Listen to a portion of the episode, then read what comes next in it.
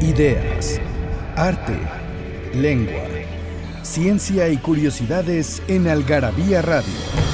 O lo que es lo mismo, una hora de palabras, biografías, inventos, historia, literatura, efemérides, música, letras, frases, cine, datos inútiles, entretenimiento y mucho más en esta dosis de algarabía lista para escucharse. Algarabía Radio. Porque todo tiene un comienzo, Inkipit.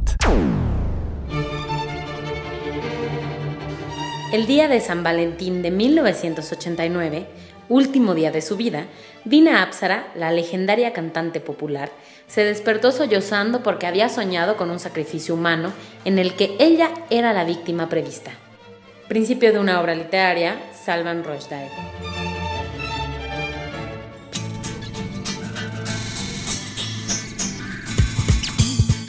Hola, ¿cómo están? Buenas noches. Estamos aquí en esta estación de Código Ciudad de México, encantadas de la vida, platicando. Malusa Gómez Álvarez. Yo siempre te pongo el Álvarez. Haces bien, porque mi que me mamá cae bien tu mamá. existe. Claro, y me cae muy bien. Y Daniel Moral García. García, pues sí, también tu mamá, o sea, digo. ¿No? Y yo, María del Pilar Montes de Oca, Sicilia, aunque nos pese, es larga, pero bueno. Y mm, estamos aquí platicando de Algarabía, como siempre, este espacio que es para ustedes, por ustedes, que lo pueden oír en el coche.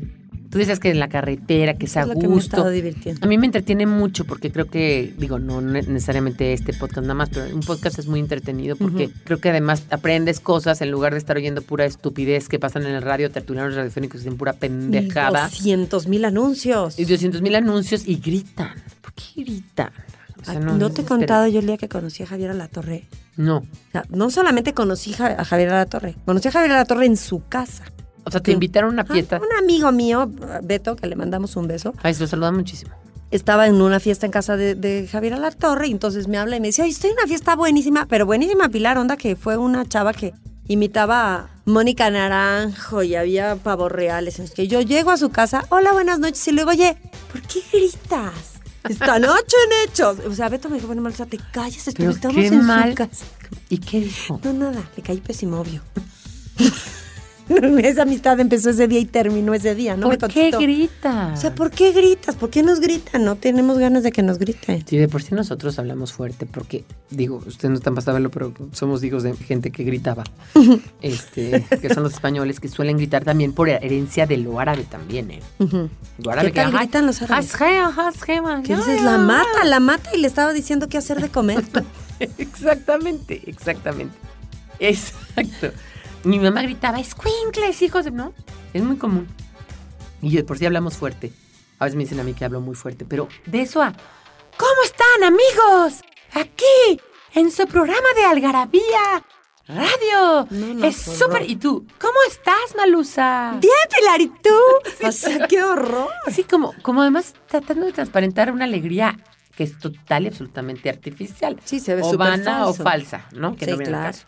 Bueno, pues es- vamos a empezar este programa. No se les olvide que estamos en iTunes, estamos en los podcasts, lo pueden bajar también de la página, algarabía.com. Y pues vamos a ir un corte para decirles de qué nos toca hablar ahora, un tema increíble, divertidísimo, y vamos a hablar mucho de lenguaje, lo cual me hace muy feliz. ¿Y qué les vamos a regalar?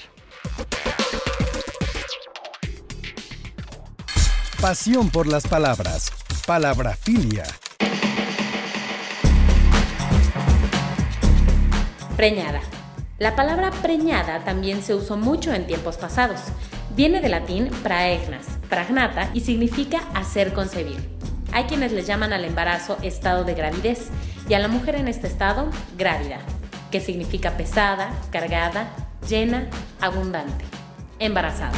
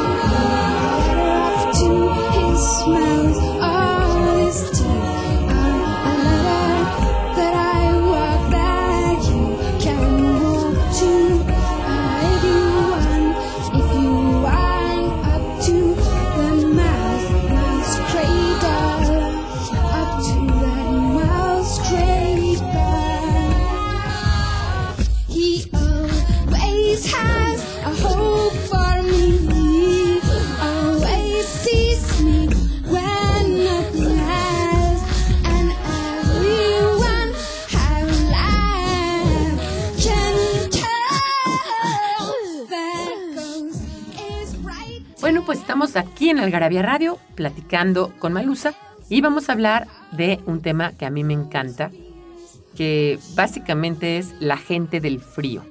O sea, ponernos a pensar cuando la gente, cuando los primeros pobladores, parece ser que la vida nace en África, ¿no? Los Ujú. primeros homo, homo sapiens nos generamos en, en una cuenca, digamos, templada, eh, cerca del Ecuador, en zonas tropicales, y vamos subiendo, pues, por migraciones, por cambios de clima, porque se va erosionando la tierra, por diversas razones, hacia el hielo. Y de repente hay poblaciones que llegan al hielo Y y, se viven en el quedan. hielo y ahí se quedan.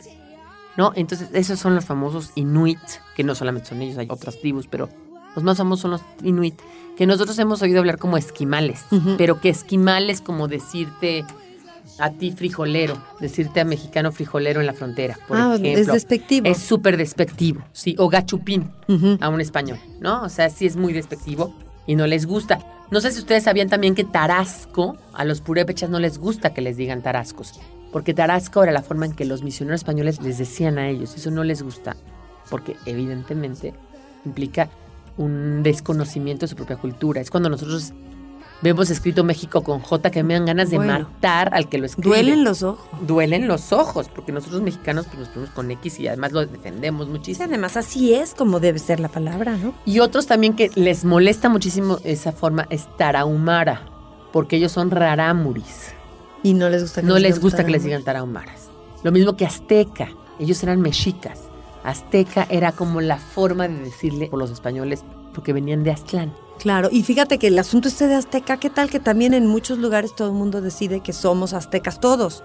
O sea, ha sido más incultos, porque... pues, Es ya- lo que te iba a decir, o sea, de Azteca, pues, por ejemplo, ya en Puebla creo que aztecas ya no llegaron muchos. No. Bueno, tú no tienes ya sangre indígena, pero la gente que pon tú que haya tenido de pasados poblanos, pues serían tlaxcaltecas, Sí, claro, o veto a saber aztecas, qué. ¿no? Pero, de aztecas repente dicen, ¿no? Un poco yo me imagino que es, bueno, el calendario azteca sí nos ha dado como renombre en el mundo y tal, entonces la gente decide que aztecas somos de norte a sur, y pues no. Pero no. Les vamos a prometer hablar en otro programa de eso, que son los estereotipos, los arquetipos, o sea, lo que la gente piensa del otro, ¿no? O sea, pensar que los mexicanos, todos los mexicanos somos ta, ta, ta, ta, ta, ¿no? Flo- Claro. Pero flojos, pero corruptos, pero corruptos sí somos. ¿no? Pero de sombrero. Pero de sombrero, pero, pero no, este, pero prietitos, pero chaparritos. pero- no, no, bueno, hay de todo. En México Claro. no somos nada más eso, ¿no? Y son estereotipos, ¿no? Y los franceses son mamones y usan boina y usan no sé qué y no usan no sé cuánto y toman baguette. Que también hay parte de Sí, cierto. seguramente es parte de su cultura, pero no puedes generalizar. Oye, pero entonces, a ver, dime cuál va a ser el regalo que vamos a Ah, dar. el regalo es que nos expliquen en qué consiste el beso inuit. Que es Ay, mira. seguro lo conocen. Seguro, y seguro lo han practicado alguna vez. Vamos a regalar 30 paquetes de algarabías a los primeros que nos contesten a participa.algarabía.com. Acuérdense que es en el área metropolitana. Alguna excepción en Puebla que yo me puedo llevar el paquete, pero bueno, el asunto de la Y mensajería. si hay un tlaxcalteca que quiere ir a Puebla, volviendo Claro. al punto, ¿no? Sí, por supuesto, algún O alguien de vecino. Milpalta que quiere bajar para acá, pues encantado. O de la alguien de donde sea que esté en la Ciudad de México de visita y quiera pasar a recoger su premio, ¿no? Sí, no se las mandamos porque de verdad es un dineral y está imposible, pero bueno, aquí están y aquí las pueden tener. Bueno, pues resulta que sí, en efecto, a ti no te impacta. Por ejemplo, a mí me impacta, hablando ya, empezando a hablar del tema, esa gente que te dice, es que fíjate, porque una vez conocí yo a Carsolio, a Carlos Carsolio, que te cuenta cómo subió el Everest, cómo Ajá. llegó. Cómo el Everest es un gran cementerio, o sea, hay cadáveres tirados por todo el camino de, de subida y de bajada, cómo un aluvión te puede matar en cualquier momento, y cómo tienes que dormir agazapado en una casa de campaña que puedes haber colgado. Qué que- horror. no, para poder seguir el camino. A mí sí me impacta. Quizás porque vengo de un país tropical como este, porque crecí en la Ciudad de México, que es un clima súper benévolo y Sí, súper claro. templado, que me de verdad no lo entiendo. O sea, No, me- no, no. ¿Por, por qué vamos a sufrir si uno puede estar a, a una temperatura más chula, no? Exactamente. Entonces sí es impactante pensar que hay un pueblo o que hay pueblos que tienen que vivir en esas latitudes. Pero lo chistoso es que no es que tuvieran. Lo impactante es, ya que llegaron ahí, ¿por qué se quedaron? ¿Por qué no Pues siguieron? yo digo que no, tienen, no tienes alternativa. Primero, aparte de haber llegado al Polo Norte. Sí, bueno, claro. Ahora Oye, ¿para ¿no? dónde te mueves, no? Sí, por eso, pero finalmente sí eran nómadas, ¿no? Iban como buscando y el- este asunto de ser nómada te lo iba dando las estaciones, lo que podías cultivar, pues porque de eso sobre- era la única forma que tenían para sobrevivir, ¿no? No, y además, más bien bajaron. No sé si bajaron o subieron, pero dice aquí. Los algonquinos inventaron un término para referirse a ellos. Desde hace 10.000 años atravesaron el estrecho de Bering para internarse en Norteamérica. O sea, realmente, pues venían de Rusia, ¿no? Más Ujú. bien. Tarara, cursan el estrecho de Bering, se internan en Norteamérica y les decían esquimales, que son los comedores de carne cruda. Por eso te digo que es muy Sí, Muy no, no está bonito. pero poco es lo que conocemos acerca de estos habitantes del norte. Ahora, tú dices, ¿por qué se quedaron? Y yo digo, ¿de qué manera puedes hacer tu vida en un clima así? O sea, yo he estado en climas muy malos. Por Sí, ejemplo, claro. estuve una vez en Pittsburgh, este, me quedé un tiempo con, con un exnovio mío que vivía allá. Y entonces me acuerdo que me levantaba en la mañana y veía unas capas de nieve que llegaban hasta la ventana. O sea, yo ya la ventana estaba a la mitad De película. y yo me empezaba a sentir una angustia, una angustia. Decir, yo estoy aquí atrapada. Claro. estoy atrapada. O sea, la allá afuera hay nieve. Yo no puedo salir de la nieve. No puedo salir hacia allá. Y yo tengo manera de salir de aquí. Una sensación ¿no? muy rara que yo no sé si, si, digamos, una persona nacida en Pittsburgh la siente. Pero mira, lo- aunque no la sientan, mira, salir es un esfuerzo, porque tú ahorita te levantas, desayunas, te arreglas un poco, mucho lo que tengas que hacer, te subes a tu coche y te vas. Pero ahí tienes que sacar la pala, quitar la nieve, calentar el coche. Puta No, no. Es un Dos triunfo. horas. Dos horas. ¿No? Exacto. Vamos a ir un corte y volvemos para hablar de estas adaptaciones al medio tan interesantes. Datos inútiles, numeralias, frases y explicaciones que nadie te había dado en Algarabía Libros. Aquí cabe lo que no cabe en otras partes. El origen de las letras, palabras y lenguas. La ciencia y la historia explicada para todos. Nuestros vicios y los mitos que nos rodean. Encuéntranos en redes sociales como Algarabía Libros. Frases que hicieron historia. Los niños de otros son ángeles disfrazados de diablo. Dios los manda para probar nuestra paciencia. Adolfo Bioy Cázares.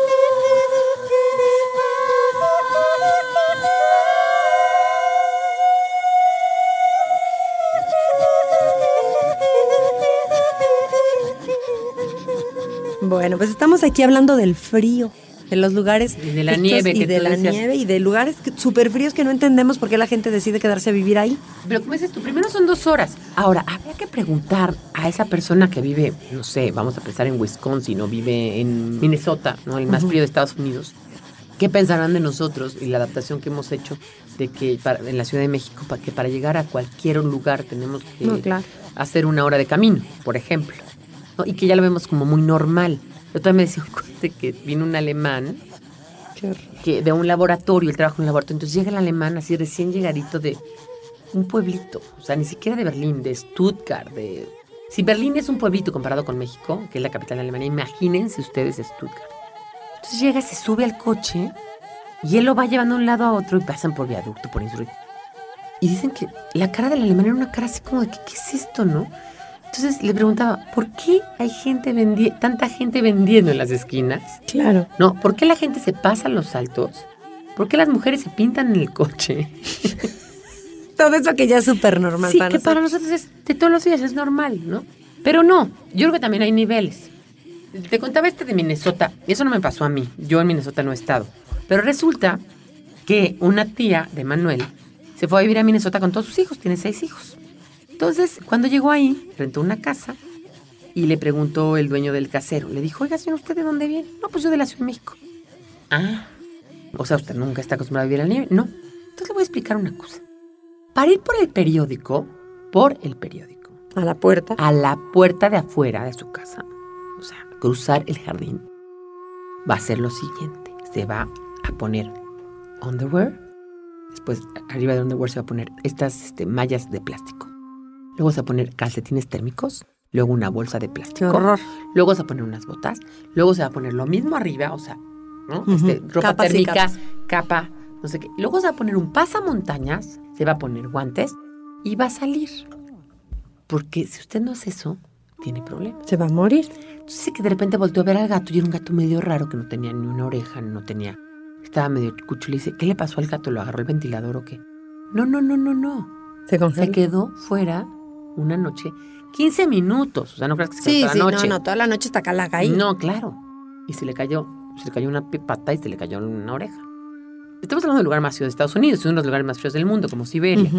Pero qué difícil ha de ser poder entender como mexicano, porque todo es difícil, depende cómo te da. Hablamos de la Sí, adaptación claro, al medio, ¿no? O sea, ¿cuáles son las sociedades que sobreviven o los grupos sociales que sobreviven?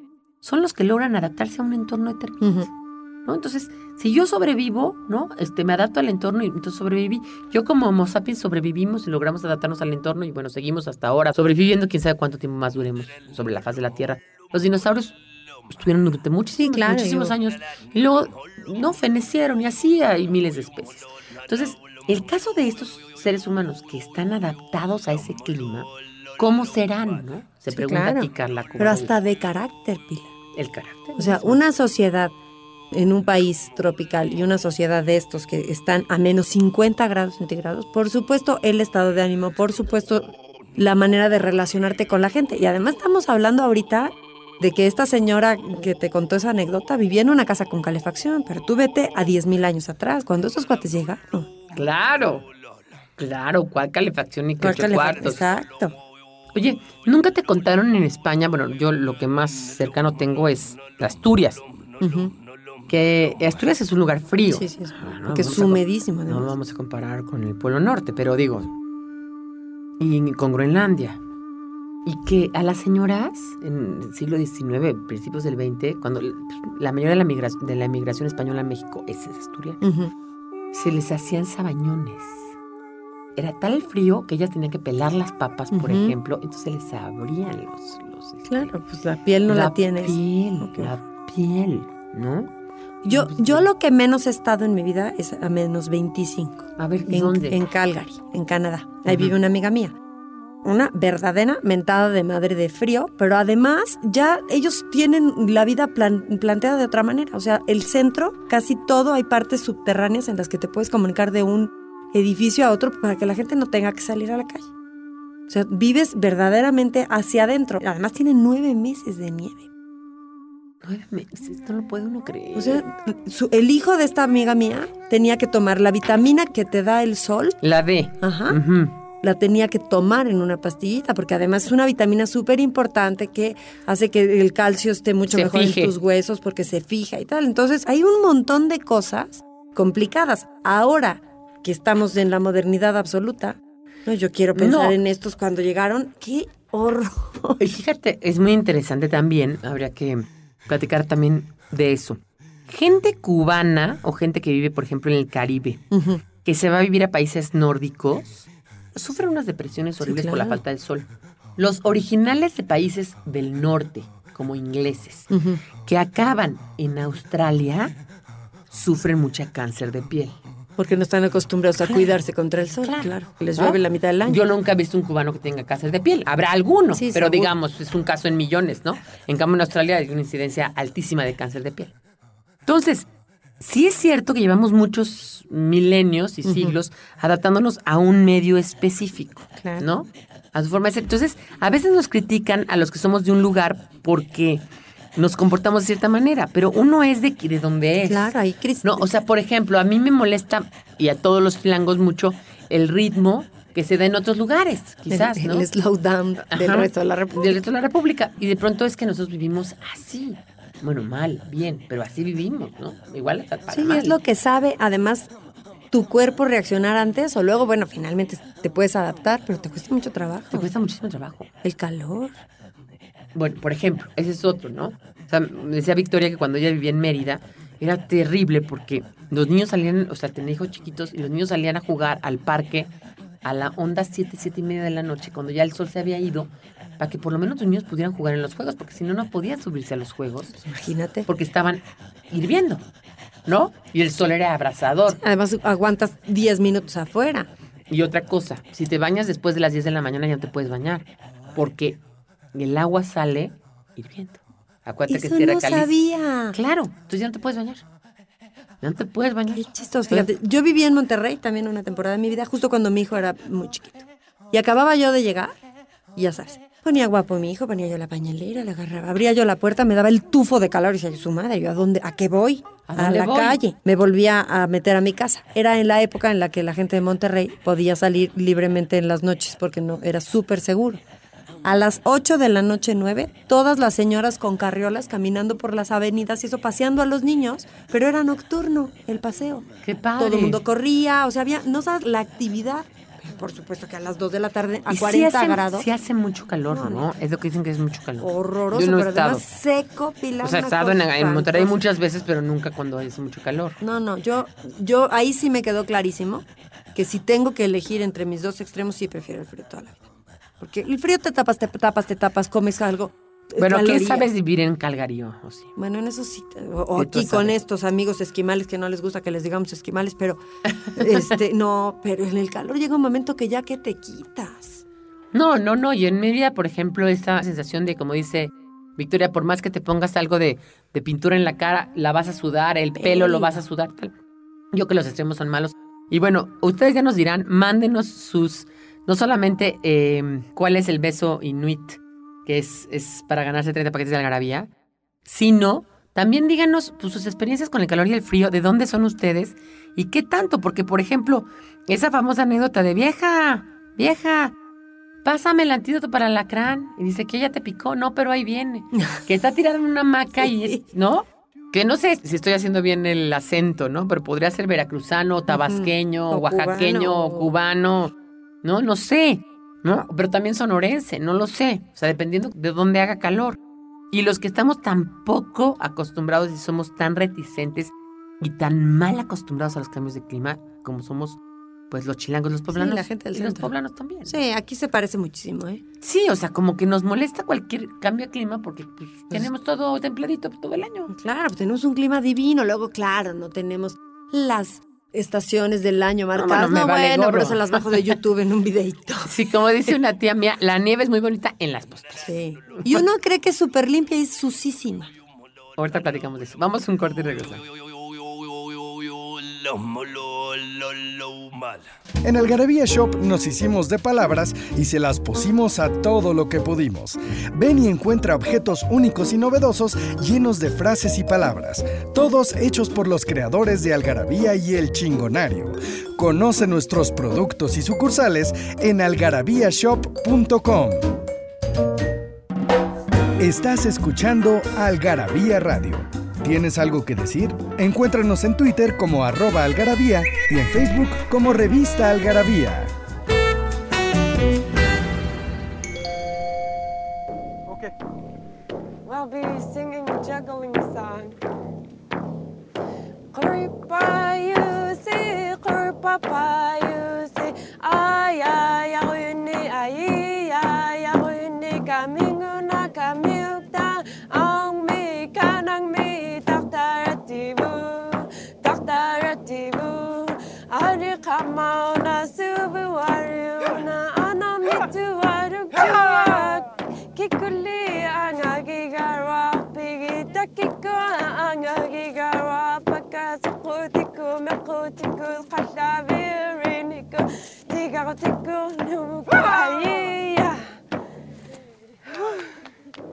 Be singing the owl, the owl song.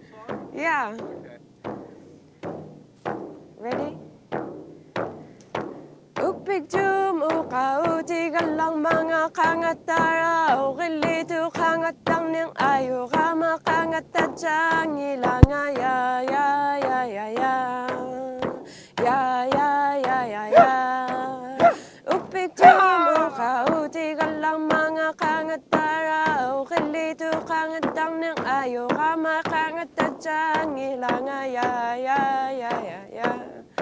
Ya.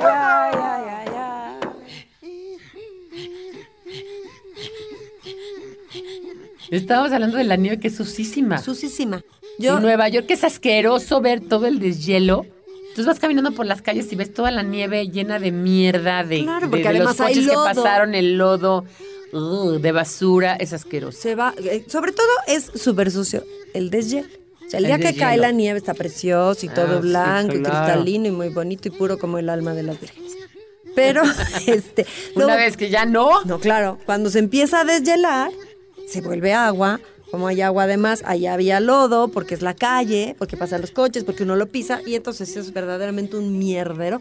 Y entonces, en todas las ciudades donde hay mucha nieve, ajá, hay esa costumbre de que cuando llegues te quites los zapatos para que no... por Dios santo. Claro, porque si no claro. es excuso decirte cómo le dejas la casa a la señora que vas de visita o la propia. Con las botas, con todo. No, aparte, ¿sabes qué? Híjole. Yo creo que estuve en Nueva York con menos 12, que Además, es ni que te difícil, tocaba. ¿eh? No me tocaba.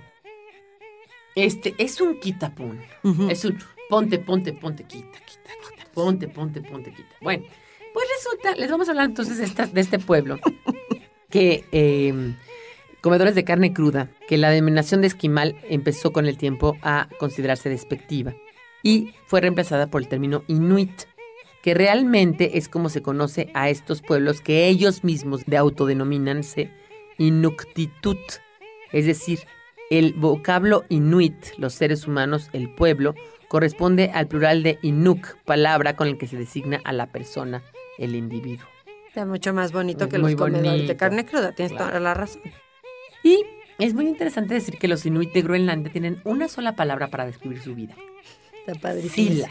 Esta palabra significa clima en determinado contexto, pero en otros se utiliza para referirse a la mente y a la conciencia. Es así que para los inuit la persona y el ambiente son una cosa misma. Pues sí, porque estás... de- decimos que, decía Ortega y Gasset, ¿no? Yo soy yo y mi circunstancia. Claro. ¿no? O sea, yo soy el nopal y, también soy el, el queso Oaxaca y también soy la tortilla y soy el chile y soy Xochimilco y, y también soy este el cerro de la estrella y también Claro. soy, ¿no? Los volcanes, ¿no? Oye, pero de alguna manera esto nos está dando la razón a lo que hablábamos hace rato, Pilar, de cómo el contexto te va condicionando, ¿no? Con todo lo que te rodea. Que finalmente, bueno, esto que acabas de decir es de una profundidad increíble. Terrible. ¿no? Imagínate en estos países, con estos climas inhóspitos, con ese paisaje todo el tiempo Blanco. es el mismo. Porque nosotros en un mismo día Podemos ver llover, podemos ver el sol, podemos ver la sombra, podemos ver las estrellas, ¿no? Estos. Como dicen, oye, es que no me gusta el clima de la Ciudad de México. No te preocupes, al ratito cambia. Exacto. Entonces, por supuesto que es, esta- es gente súper profunda. Gente que está muy hacia adentro. Totalmente. ¿no? Por eso dice, el clima es el individuo, ¿no? Exacto. El sila. Además, dice, cuando hablan de cambio de clima, hablan de la forma en que éste los transforma. Lo que no es de extrañar, cuando la vida se construye en un ambiente de menos 50 grados, se tienen noches y días que duran varios. meses. Imagínate eso. Es que eso tampoco lo entendemos. O sea, te No. vas a acostar, algunos días del año te vas a acostar de día, porque nunca se va a hacer de noche. Qué nervios. Y otros nunca se va a hacer de Me, día. da- me dan nervios. No, claro. Sí, me dan nervios. No, no, por supuesto que tienen que tener una personalidad estos amigos inuits muy particular, Sí, sí me, porque, da, me da angustia. porque lo que los rodea es un asunto muy particular. No, bueno. Dice que eh, Carla Covarrubias, a la cual le mando un beso y un abrazo, que por cierto, si quieren bajar su disco, se llama Carla Kovash, ella. Tiene unas canciones increíbles. Tiene una que se llama Pero no aprendo, que no se la pierdan. Es una gran canción. Y este, y bueno, la vamos a poner ahorita aquí, ahorita, porque para hacerle de alguna manera a ella, este, en el próximo corte la metemos. Y se llama Pero no aprendo, y es de Carla Kovash, que es la autora de este texto. Bueno, bueno, lo que dice Carla es que durante el Pleistoceno, los inuit vivían en las regiones siberianas, pero se estima que hace 10.000 años, tres etnias atravesaron el estrecho de Bering con dirección a Alaska, y luego, hace mil años, algunos de ellos se desplazaron a la región ártica canadiense, y el resto migró a Groenlandia. Como que, de alguna manera, cubrieron todo el polo norte, ¿no? Porque, pues, Groenlandia le da la vuelta y del otro lado ya está Alaska, ¿no? Pero ¿te fijas cómo buscaban el frío? O sea, sí, sí se Yo creo que movieron. también, si estás acostumbrado, si, si ya es lo que tú sueles vivir. Bueno, también a lo mejor era lo único que sabían que. Pero a mí me pasa, ¿sabes qué? No sé si te pasa a ti. Pero a mí me gusta el campo y me gusta ir, sí me gusta ir un poco. eh, he ido, por ejemplo, a hacer mucho kayak de río, a, a muchos lugares así silvestres. me- tengo un jeep, me gusta el 4x4. Ese es cuando me gusta. Pero en general, cuando escojo mis destinos, me gusta la playa también, ¿no? Pero cuando escojo mis destinos, yo me he dado cuenta de viajar, por ejemplo, a Europa o así, siempre esco- escojo las grandes ciudades. Es increíble, ¿no? Porque pues yo vivo en una gran Sí, a lo ciudad. mejor lo lógico sería que te gustara ir a ver el pueblo. Ajá, entonces decir, oye, pues me voy a ir este, de vacaciones a Bali, ¿no? A Fiji. No. Londres, Nueva York, Madrid, París.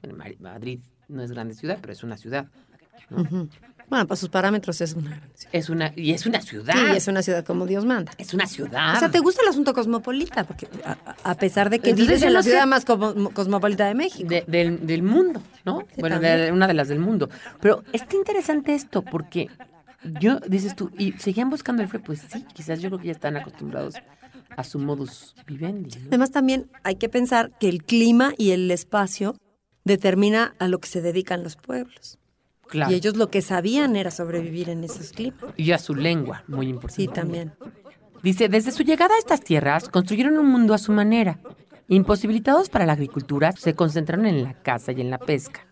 Basaron además su espiritualidad en la naturaleza y su modo de convivencia se estableció bajo un estricto sentido comunitario. Persiguieron ballenas a bordo de un kayak, ahí está el famoso kayak, que es una canoa. Desarrollaron el remo de esquimotaje para facilitar la vuelta de la embarcación cuando los hielos flotantes les volcaban. O sea, lo normal del remo normal es que tú agarras el remo, se han dado cuenta del remo, es para adelante. Ajá. Entonces tú pues vas haciendo esto, ¿no? Ese es el remo. Y en cambio el kayak Es hacia atrás. es hacia atrás, ese es el famoso canotaje, porque va para atrás. No es remo, es canotaje. Y entonces va para atrás porque entonces no te vuelca el hielo. O sea, tú Ajá. lo vas sacando, ¿no? En lugar de irlo metiendo, lo vas sacando. Es súper interesante eso. Y ellos también inventaron el canotaje. Entonces, cuando les digan quién inventó el canotaje, pues los inuit, los esquimales. Y dice, inventaron además el famoso anorak, que es estas cosas que usan los niñitos que son completos, que es Sí. una pesada chamarra con capucha que evitaba que el agua entrara. Fíjate que ahora que fui al, al Museo de Metropolitano de Nueva York, Ajá. vi unos, unos anorak muy interesantes. Eran chiquitos, ¿eh? De tamaño ellos, Sí, chaparritos. sí. Oye, pero fíjate que en España a las chamarras muy, muy gran, muy gruesas les dicen anorak. Anorak, sí, sí, sí, también en Estados Unidos. Yo creo que sí es algo ya ya se adoptó Son seguramente de palabras, ahí. o sea, kayak, anorak, esquimo, canotaje, son palabras que quedaron en todas las lenguas. Sí, se adoptaron de alguna manera. Bueno, en el año 982, cuando la flota de vikingos al mando de Eric el Rojo, Que tiene una, es que tiene una barba muy roja. que llegó desde Islandia y encontró en el enclave inuit en la tierra Vinland, hoy Vinland. ¿sí? Vinland, que hoy es parte de Canadá. ¿No será donde tú dijiste que estabas en Calgary? En Calgary, esto, pertenece a Alberta. Está, no, está para el otro lado. Está para el otro lado. Yo creo que más bien es como Halifax o algo así. Pues vamos a investigar. Se formó una población de más de 3.000 almas que se resistieron al frío y viento y el hielo durante 300 años y que dejaron como único recuerdo un barco invertido que habitaban y que aún se conserva en la costa. O sea, los vikingos son un poco como los antecesores, bueno, que quedaron ahí, ¿no? ¿Sí? Tras ese intento de colonización, sobrevinieron otras exploraciones de europeos con ansias de descubrir a estos hombres de nariz aplastada y piel curtida. Es muy interesante, no son blancos. No. Pero son No. como un poco orientales, pero. Ujú. Pero sí tienen una, un color de piel muy. Muy, muy rojo, muy oscuro, porque pues yo creo que también obviamente Sí, tiene claro. que ver con lo curtido del sol, ¿no? Porque el rebote de los rayos del sol en la nieve quema mucho peor que cuando te pones al, en la playa. Fíjate que voy a preguntarle a mi papá si hay incidencia de cáncer Que de te- piel en esas, en esas zonas, ¿no? O en- entre esas, esas razas. Vamos a ir un corte. Regresando les vamos a contar qué vamos a regalar y seguiremos platicando de esto, de los Inuit, la gente del frío. Y oigan ahorita, en el corte, oigan esta preciosa canción de Carla Kovash, Pero no aprendo. Perdido en la traducción.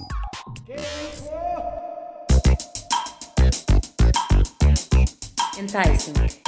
Viene del verbo entice, que significa algo así como atraer o incitar fuertemente, de forma inusitada o inevitable. Incitante a más no poder. Cualidad de algo o alguien que te hace buscarlo, requerirlo, desearlo, que te atrae irrefrenablemente.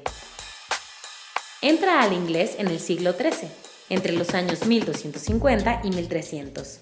Viene del latín intitiere, que dio en español incitar con un significado parecido, pero no idéntico, porque en inglés atrae de una forma tanto irracional y hasta absurda y perjudicial. Lo que es o quien es enticing te atrae e incita hasta acabar mal.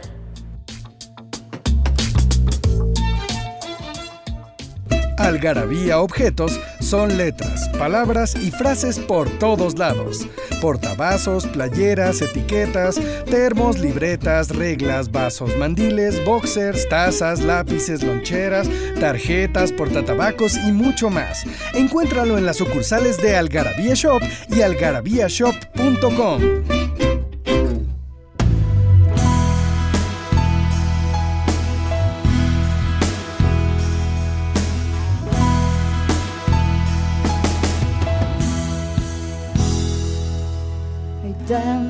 de la vida que no sé. Y tanto que olvidé, tantas otras cosas que simplemente no quise entender.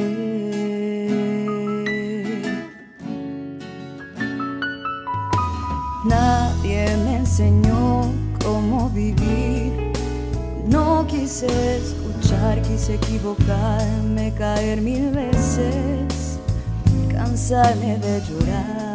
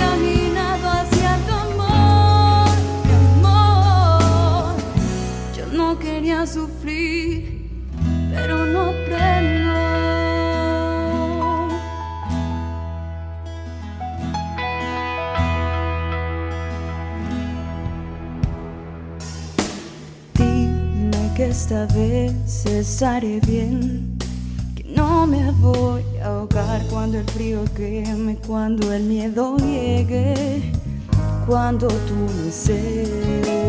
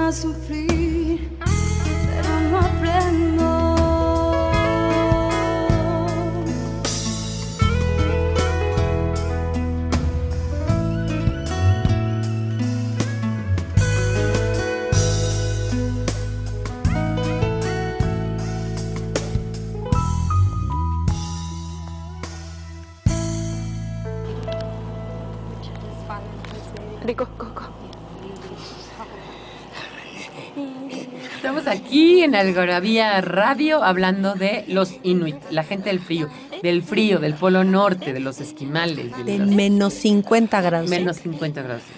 Oigan, y a todos los que nos contesten en qué consiste el beso inuit y manden sus respuestas a participa.algarabía.com le vamos a regalar 30 paquetes de algarabía.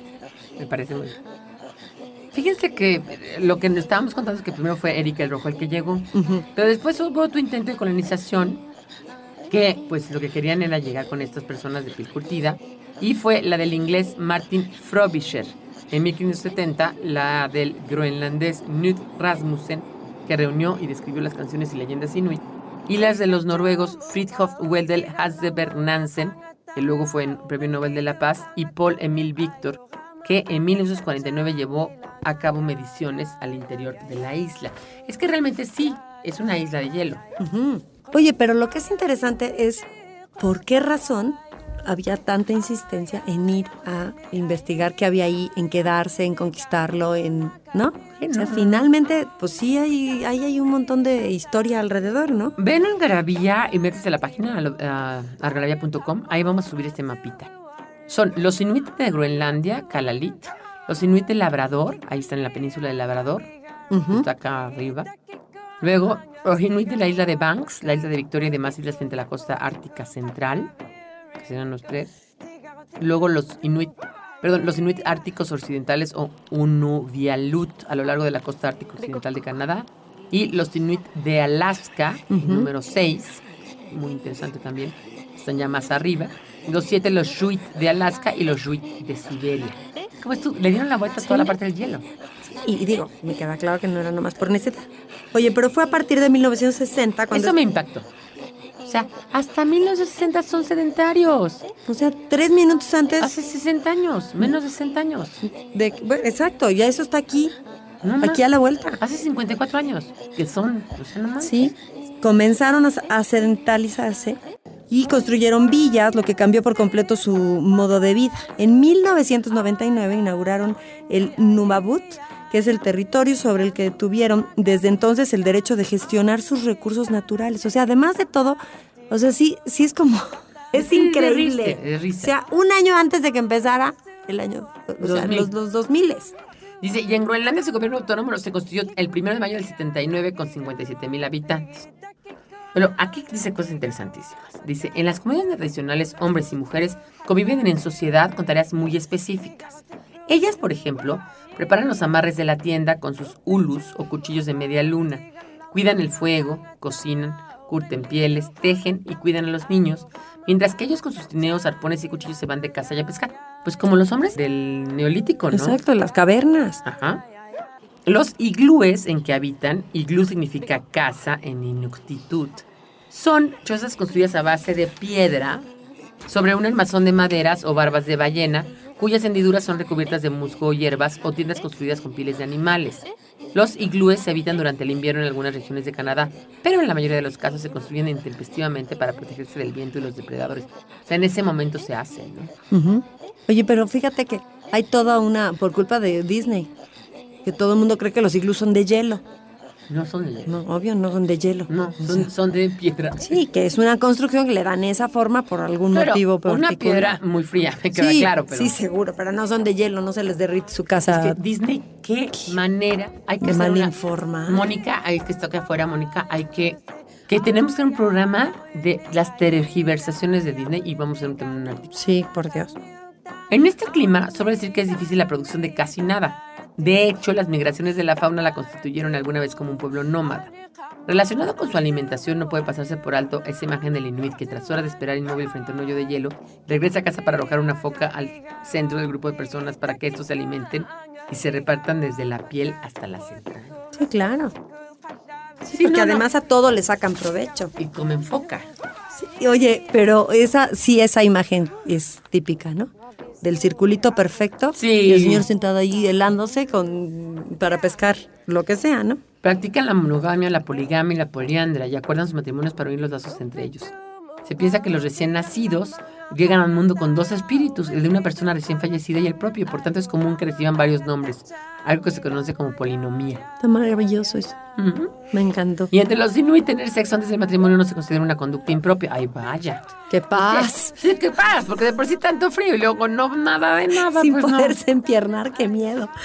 La aparición de las primeras menstruaciones marca el inicio de la actividad sexual y el ejercicio de trabajos específicamente femeninos como la costura. Oye, pero fíjate que eso del el asunto del, de que en la primera menstruación son bien chiquitas. 12 o 13 años. sí. Así era en la Edad Media. Claro. No, no, no, si estos están perdidos en el En otra tiempo, época. En otra época, sí. está muy curioso. Pero ahorita vamos a ver los de hoy. Ujú. Pero esta costumbre ancestral viene acompañada de una conciencia superlativa de una sola entidad en la que ellos conviven el hombre y la naturaleza. Para cazar un animal deben primero pedir permiso al chamán, un ser que sirve como intermediario y que solicita la clemencia de Setna, la diosa del mar, para evitar las calamidades. O sea, también es una religión anímica. Ujú. O sea, son las primeras religiones que se conocieron, donde pues veneras a la luna, al sol, a la naturaleza, al mar, ¿no? Como creyentes del animismo, ahí está. Es decir, de que hay espíritus que viven en todo, en piedras, en árboles, en semillas, en agua y en personas, estén vivas o muertas. Los inuit respetan la carne, la piel, los tendones, la grasa y hasta los huesos de cada animal que cazan. Lo que tú decías, aprovechan Sí, todo. todo. Y los agradecen mediante su uso, transformándolos en armas, cobertores, esculturas o en combustible para su kilik, la luz que ilumina y calienta su iglú. ¿Quilik o kilik?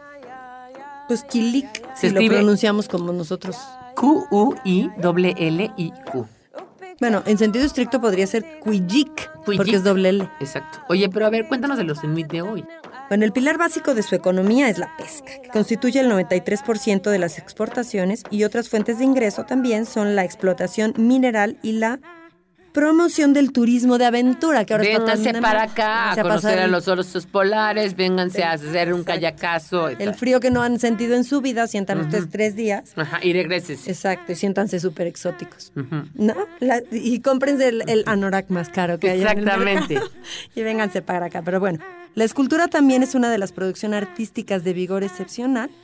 Los artistas impulsan la difusión de esta civilización que no se mm, restringe a los muros de los museos, sino que está viva. Y fíjate, esto es interesantísimo. Y burbujea en las imágenes visibles e invisibles de los cazadores soñando durante futu- las futuras casas, de los chamanes. Me imagino que acerca un poco como el graffiti, Pues sí. ¿no? O, o lo que, volviendo a que están atrapados en el tiempo, Las, las, las- la pintura de las cavernas de de las- sí, sí, sí, ¿no? rupestre. Ahora, ¿qué onda con su lengua? Bueno, no, sigue, mejor termine yo le digo Órale, lo de la lengua. Hasta hace 50 años, su dieta se centraba en la carne de ballena, foca, caribúes, pescados, osos polares, pájaros, hierbas y moras. Sin embargo, la dieta moderna ha cambiado porque ahora sus opciones son mucho más variadas y por lo menos dos veces al año reciben aviones con cargamentos que contienen desde productos básicos hasta refrescos de cola. Dos veces al año. Sí, pero está impactante porque, bueno, ya entonces ya no nada más comen foca, ¿no? Sí, por eso, pero dos veces al año no es nada, Pilar. Pero les caerá bien, les caerá bien la comida de No, otro pues lado. seguro que no. Y luego dice, hoy esta gente del frío tiene en pie tradiciones y otro en el mundo moderno. O sea, un pie es tradicional y otro en el mundo moderno, como casi todos los pueblos indígenas, ¿no? como los rarámuris, los lacandones, no, los chamulas, etcétera, ¿no?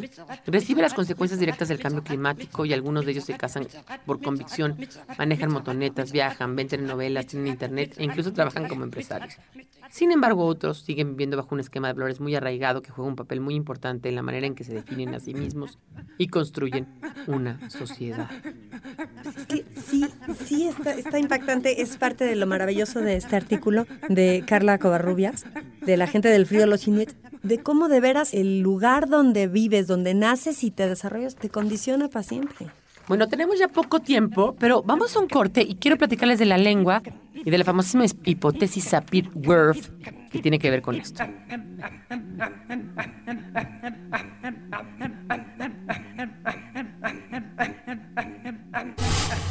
¿Quién dijo que no se puede viajar al pasado? Algarabía para recordar.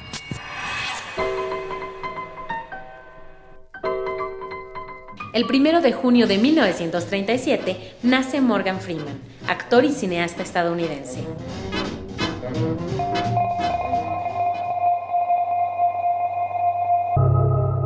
El 24 de julio de 1947 empezó la Operación Gomorra, una serie de bombardeos ingleses y estadounidenses sobre la ciudad alemana de Hamburgo durante la Segunda Guerra Mundial.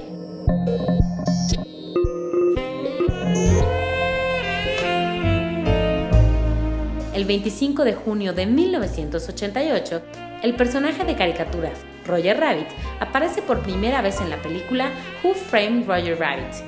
¿Quién engañó a Roger Rabbit?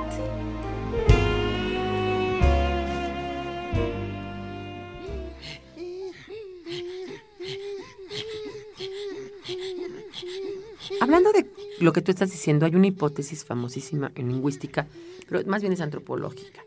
Es Edward Sapir, que era un antropólogo importante gringo, y Benjamin Worf. Y Edward Sapir decía que la lengua determina la forma en que ves la realidad. Y Worf decía que la realidad determina tu lengua. Es decir, muchos hemos oído esa famosa idea de que los inuit tienen más de 20 palabras para, para nieve. Y eso quiere decir que su realidad les ha forzado a tener 20 palabras para nieve.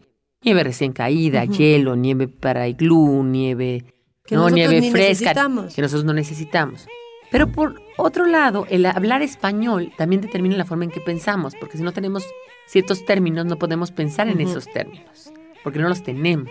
Claro. ¿no? O sea, un gringo no tiene la palabra itacate, por lo tanto no sabe lo que es un itacate, no sabe que es para la casa de alguien, sobró, oye, ay, te sobraron chanclas, pásame un itacate, ¿no? Claro. ¿no? Ese tipo de cosas, ¿no? Chanclas es una comida muy típica de, de Puebla. Entonces dice aquí, las lenguas esquimo-auletianas son aglutinantes. El término palabra en sí mismo carece de significado, porque además eso es un tema que lo estuvimos platicando la otra vez, ¿te acuerdas? Hasta dónde algo es una palabra y hasta qué es una unidad sémica, una unidad de, de- de significado. Los morfemas ad- adjetivales y verbales se añaden en raíces básicas, lo que crea palabras muy largas que equivaldrían a nuestras oraciones. Tiene más de 400 afijos que se añaden al final o en medio de las raíces, pero solo un prefijo, por lo que cuentan con numerosas palabras derivadas, como por ejemplo, na lunar asuar ta at, aquello mediante lo cual uno comunica habitualmente a toda prisa. Está buenísimo. ¿No? Na lunar asuar ta at, aquello mediante lo cual uno se comunica habitualmente a toda prisa. Es su versión de la palabra telégrafo utilizada en la década de 1880. Por eso- Oye, ¿y se escribe así con los guiones? Sí, para que hagas la pausa. Al nalunar asuarta at. Existen muchas formas de expresar distancia, dirección, altura, visibilidad y contexto en un solo pronombre demostrativo. Ellos tienen más de 30.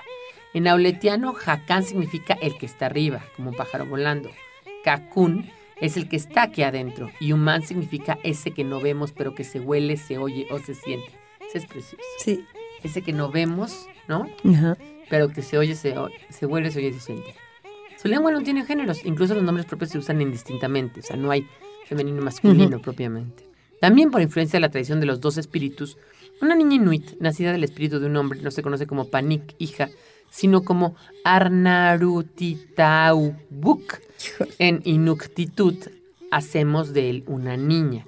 Y un padre cuyo hijo reemplaza a su padre recién fallecido se dirigirá hacia él no como Irnirán, mi hijo, sino como Atatakuluk, pequeño padre, padre chiquito. Pilar, ¿de dónde tiene influencia este idioma? No, bueno, primero es una lengua esquimo-auletiana, no, es justamente la familia esquimo-auletiana. Ujú. Son todas las lenguas que están por ahí, no tiene influencia de otras. Parece ser, algunos han querido encontrarle algún parentesco con el islandés, Ajá. pero no, porque el islandés es de la familia germánica con mucha influencia de, o sea, préstamos lingüísticos de esta lengua. Una cosa es cuando tienes un préstamo lingüístico nosotros del náhuatl, Ajá. pero no quiere decir que nuestra lengua viene del náhuatl. claro. Nada más, exacto. No es, no es que sea la raíz náhuatl, sino que tiene préstamos del náhuatl. Lo mismo, el islandés tiene muchos préstamos de estas lenguas esquimoauletianas, ¿no? Pero no. Y el finlandés no, porque acuérdate que el finlandés viene de las lenguas este, ugrofinesas, que está el finlandés y el húngaro. Habría que investigar mucho más de estos pueblos. ¿eh? Estos son muy interesantes. Y también tienen las famosísimas 20 palabras para nieve, que esas se las voy a deber para la próxima vez porque no las traigo ahorita. Pero sí tengo pues más de 20 términos investigados para referirse a lo que nosotros decimos nieve y que nunca hemos visto y que más bien nos referimos a las nieves cuando tomamos una de limón. Sí, claro. Y que cuando hay en el ajusco, la policía parece que quisiera que no la vieras, ¿no? Porque arman unos desmadres para Es- que la gente no llegue. Exactamente, exactamente. Oigan, y les quiero decir que ya, o sea, obviamente nos tienen que seguir en Twitter. Yo soy arroba palabrafílica, tú eres Arroba Marilight. Marilight, light, pero tienes una G al Sí, final. una, una G. O sea, Marilight por lo de luz Ajá, y G es por, de Gómez. por Gómez. ¿No? Y este, y, y es arroba algarabía, revista algarabía en Facebook. Y también en Pinterest, también estamos en Tumblr, también estamos en Instagram. Pues Estamos en todos lados. Y además ya se comenta, lados. ¿eh? Sí, ya, ya estamos en todos lados. ¿De qué onda? Véanme a mí, o sea, óiganme a mí con Broso, este, óiganme ahorita en el, en el hueso, en donde puedan, óiganos en todos lados, con Marta de Baile, este, tú estás en el Grillo Madrugador, Y estoy en Puebla. en TV Mexiquense, en Puebla, estamos también, eh, nos tendremos que traer la lista entera del tingo al tango, porque de verdad sí, Sí. vamos del tingo al tango, y ese es el chiste, llevar la cultura a todos lados. Si les gustó este podcast, recomiéndenlo, bájenlo de iTunes. Si no les gustó, no digan Mándenos un correito. Sí, nada más corto no sé si en corto, así, aquí entre nu. bueno, adiós, buenas Bye. noches, bye. Datos para romper el hielo con el doctor Ian Q. Carrington. Desde 2008, los casos de gonorrea en Alaska aumentaron al 71%. Esto fue Algarabía Radio. Conocimiento, ingenio y curiosidad en una hora. Algarabía Radio.